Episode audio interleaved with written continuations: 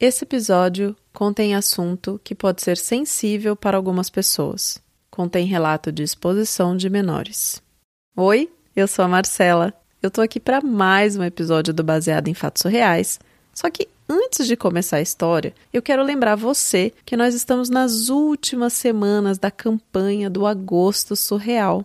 Vai lá em apoia.se bfsurreais, faça a sua contribuição e vem comemorar comigo cinco anos desse podcast delicioso com episódios todos os dias. Se você tiver alguma dúvida, manda um e-mail bfsurreais.gmail.com ou chama lá no Instagram, bfsurreais. Fala comigo.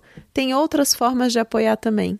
Ah, batendo a meta, além do Agosto Surreal, a gente vai passar a ter dois episódios por semana. Ou seja, só vi vantagens, hein? Celebrando cinco anos e ainda dobrando o número de episódios no ano. Então tô te esperando nessa contribuição. Vamos pro caso surreal? Baseado em fatos surreais. Histórias de mulheres como nós, compartilhadas com empatia, intimidade e leveza. Onde o assunto é a vida e o detalhe surreal. eu tô, eu tô muito nervosa. Eu tô, eu tô muito nervosa porque eu nunca contei isso assim nem para os meus pais, sabe? Até hoje, faz alguns anos, mas até hoje eu, eu não consigo conversar com eles sobre isso. E eu quero contar, sabe? Porque eu quero me sentir ouvida. Não é possível que isso que aconteceu não foi nada. Não é possível. Porque até hoje essa história mexe comigo. Essa história aconteceu comigo faz uns, uns 10 anos já. Eu tinha 12 na época, mais ou menos. Tava na oitava série. No último ano, assim, do ensino fundamental, sabe? Acho que hoje chamam de nono ano, alguma coisa assim. E, e, eu faço aniversário na última semana de dezembro, assim. Então, por conta disso, quando eu entrava no ano, eu já estava com a idade completa, sabe? Porque tem aquela coisa, né? Se você faz aniversário antes de julho, você consegue entrar antes, enfim. Bom, tava eu lá no meu último ano. Conheci um, um rapaz no comecinho do ano, assim. Eu digo um rapaz porque ele era mais velho do que eu, sabe? Ele já tinha repetido não era a primeira vez que ele estava fazendo aquele ano. E a gente se conheceu e começou a conversar. E a gente conversava todo dia, todo dia. Só que não na escola. A gente conversava em casa, por MSN. É. Naquela época não tinha WhatsApp, era Orkut e MSN. E era pelo MSN que a gente conversava.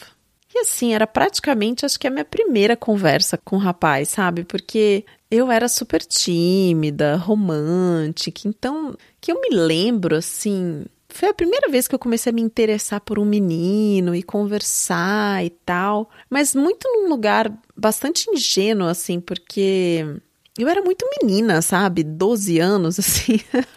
eu tava, sei lá, eu tava brincando, eu tava fazendo coisas divertidas, assim. Inclusive, nas férias antes daquele ano escolar, eu tinha viajado com os meus pais para praia e tinha tirado várias fotos assim deliciosas, correndo na praia, em cima da pedra, dando um mergulho, fazendo coisas desse gênero, sabe? Várias dessas fotos inclusive a gente tirou assim, minha mãe tirou, meu pai tirou, e eu lembro de ter um álbum no meu Orkut assim com fotos dessas. Bom, mas não é especificamente da viagem que eu quero contar, né? Tava conversando com esse menino pelo MSN. E eu lembro que chegou um determinado momento que ele começou a puxar uns assuntos assim mais. Ai, ficou sem jeito, assim, porque. Ai, não sei. Umas coisas mais, mais diferentes, assim, mais calientes, mais pornográficas, sabe? Inclusive, foi a primeira vez, assim, que eu tive contato, né? Ele, ele tentou levar a conversa para esse lado. E eu, eu fui indo, sabe? Fui deixando, fui pegando o embalo ali no que ele estava falando, mas eu estava sentindo um desconforto, então chegou um determinado momento que eu comecei a, a evitar responder, né? Comecei aos poucos assim, demorando para responder, depois evitando mesmo. E aí ele começou a fazer uma coisa é, bizarra que na época, assim, no, no MSN, a gente tinha uma opção de você chamar a atenção da pessoa, né? Tipo, se ela não te respondia, você mandava mensagem, ela não te respondia, você podia chamar atenção e aí a janelinha do bate-papo assim abria, balançando, tremendo, enfim. E ele pegava e me mandava uma série de gifs, tipo figurinha que a gente tem no WhatsApp hoje, várias, só que pornográficas e chamava minha atenção. E aí abria aquela janela daquela conversa e eu era obrigada a ver as coisas que ele estava me enviando, sabe?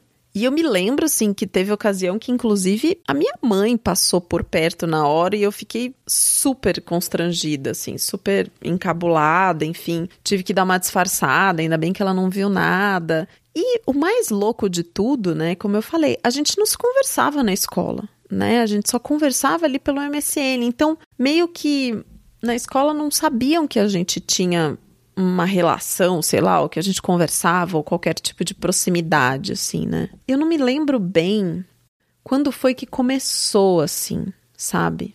Eu me lembro que coisas estranhas passaram a acontecer comigo. Então, teve um dia que um menino de uma série mais nova passou por mim, assim, na hora do intervalo, passou bem perto e deu um tapa na minha bunda, assim. E eu levei um susto tão grande, tão grande, que eu já virei e dei na cara dele, assim, sabe? Tipo, de reflexo.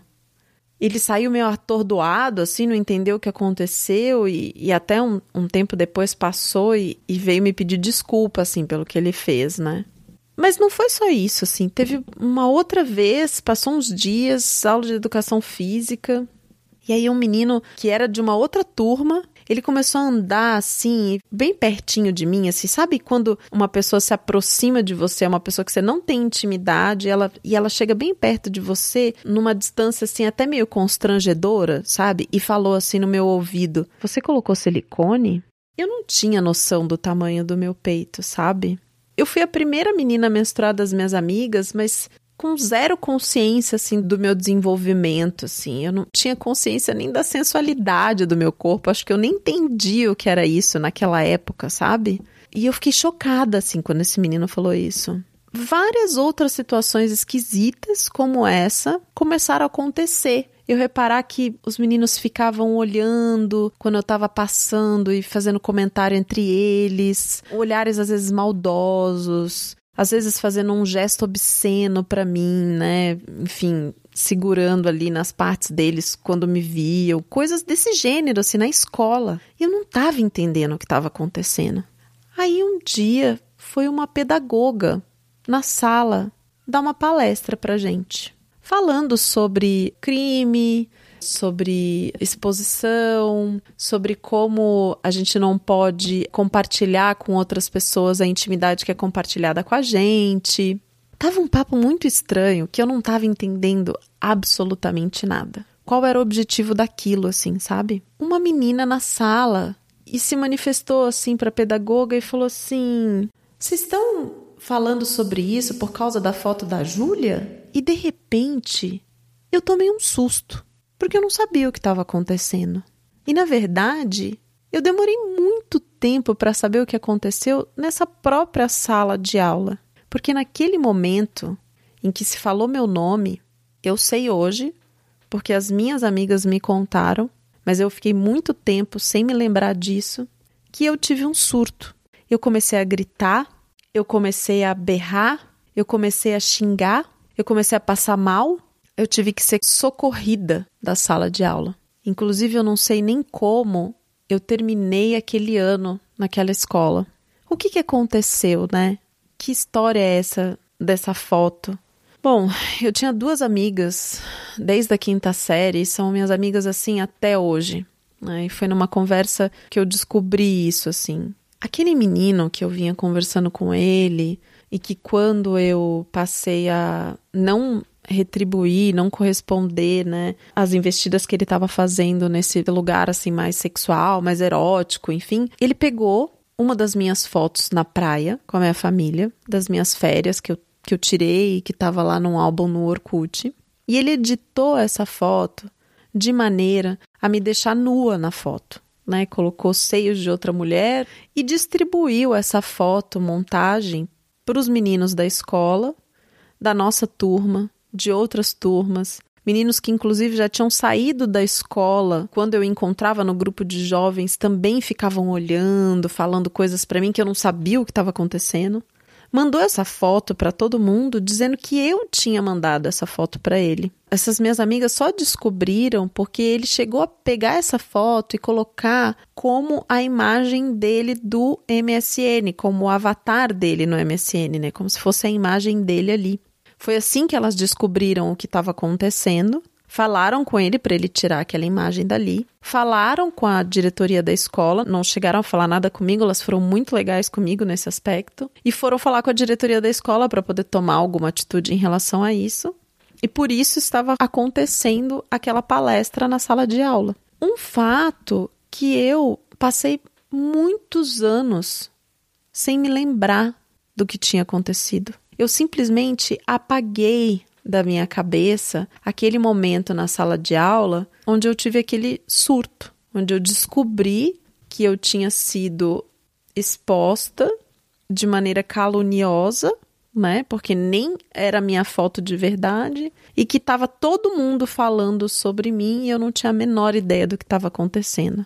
E hoje eu consigo me lembrar porque quando eu e as minhas amigas a gente falou desse caso e elas me lembraram do que aconteceu. Eu levei essa história para minha psicóloga, né? E aí a gente foi destrinchando assim algumas coisas que aconteceram, que eu segui até o final do ano na escola, apesar de que eu era muito julgada por todo mundo, porque mesmo sendo contado o fato de que aquela era uma foto fake, né, que tinha sido feita uma montagem, os jovens da escola estavam todos assim, falando pelos cotovelos, me julgando, me chamando de puta, me hostilizando, né? Eu, eu passei a ficar super sozinha na escola, só essas duas únicas amigas que se mantiveram comigo. Quando terminou o ano, eu mudei para outra escola. Eu sei que eu passei a me mutilar, eu passei a comer, eu passei a ter crises de pânico, eu passei a ter medo. E eu passei a criar um escudo para mim, para que aquele meu corpo, aquele meu desenvolvimento, aquela minha cintura, meus seios, minhas coxas, não fossem mais usados por ninguém contra mim. Eu comecei a comer muito. Hoje eu tenho 1,58m, 97 quilos. E a gordura, a gordura virou o meu escudo. E eu nunca, nunca, nunca falei dessa história para os meus pais.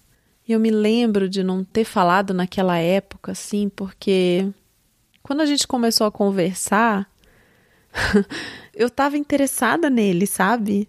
E eu sentia que eu tinha que eu tinha dado corda, né? Como se eu tivesse algum tipo de responsabilidade assim pelo que aconteceu.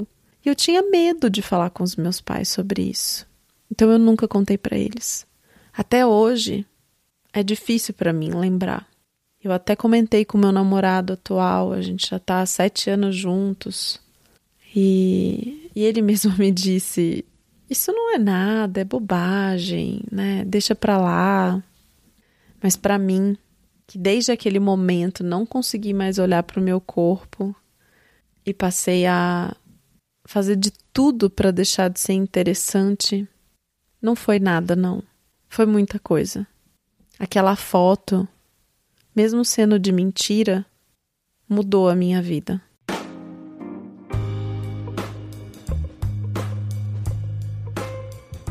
Quando eu recebi esse e-mail e eu, eu escutei a heroína contando essa história, e ela tá bastante nervosa assim no áudio, sabe? Muito nervosa. Inclusive ela conta que que chegou a, a, tentar gravar umas cinco vezes e que ela fez questão de mandar em áudio porque ela sabe que eu gosto de ouvir as histórias, né?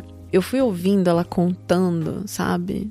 Em, em vários momentos, assim, eu fui, eu fui me identificando tanto né, com essa coisa de estar tá na escola, de ter um corpo que se destaca das outras meninas, porque às vezes você se desenvolve antes, desses olhares dos meninos, do que eles falam com a gente, da parte do quando você sente que alguma coisa te invadiu e você tem medo de falar daquilo com as pessoas que estão próximas de você, principalmente seus pais, porque você sente que você é culpada e responsável por aquilo. E até esse jeito de se defender, de passar a criar um escudo no próprio corpo, assim, isso para mim, nossa, foi tão forte quando eu ouvi, tão forte, tão forte. E eu entendi porque a gente faz às vezes esses movimentos sem nem perceber que a gente está fazendo. O tanto que situações que para pessoas que às vezes estão de fora ou que só observam, né, assim, para elas parece que não é nada. E o quanto que para a gente que viveu aquela situação, quanto que aquilo nos pega. Heroína, muito obrigada por ter tido a coragem e a disponibilidade de contar essa história, mesmo cinco vezes depois. Muito obrigada mesmo. Eu pude sentir na sua voz a emoção e como isso tudo estava te pegando. Muito obrigada a você, ouvinte do Baseado em Fatos Reais, que está aqui, seja para os casos alegres e divertidos, seja para essas histórias que exigem da gente um pouco mais, né? Muito obrigada aos apoiadores que fazem com que esse podcast chegue toda semana no radinho. Essa semana chegaram mais pessoas para o grupo de apoiadores e a gente está chegando agora no finalzinho do mês de junho, então vai ter encontro gostoso. Obrigada por estarem com a gente aqui. Se você está ouvindo esse podcast e acha que alguém pode se beneficiar dessa história, manda esse episódio para essa pessoa. Se você tem uma história para contar, pode ser de qualquer assunto, qualquer assunto que tenha um caso surreal aí no meio, um evento surreal, bfsurreais.gmail.com. Muito obrigada por ter estado comigo nesse mês de junho e até o próximo caso surreal.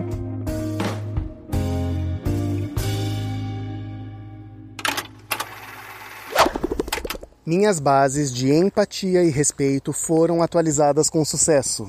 E isso graças ao podcast baseado em fatos surreais. Você pode até pensar que se trata de um podcast de storytelling, onde a gente ouve história de outras pessoas e ponto final.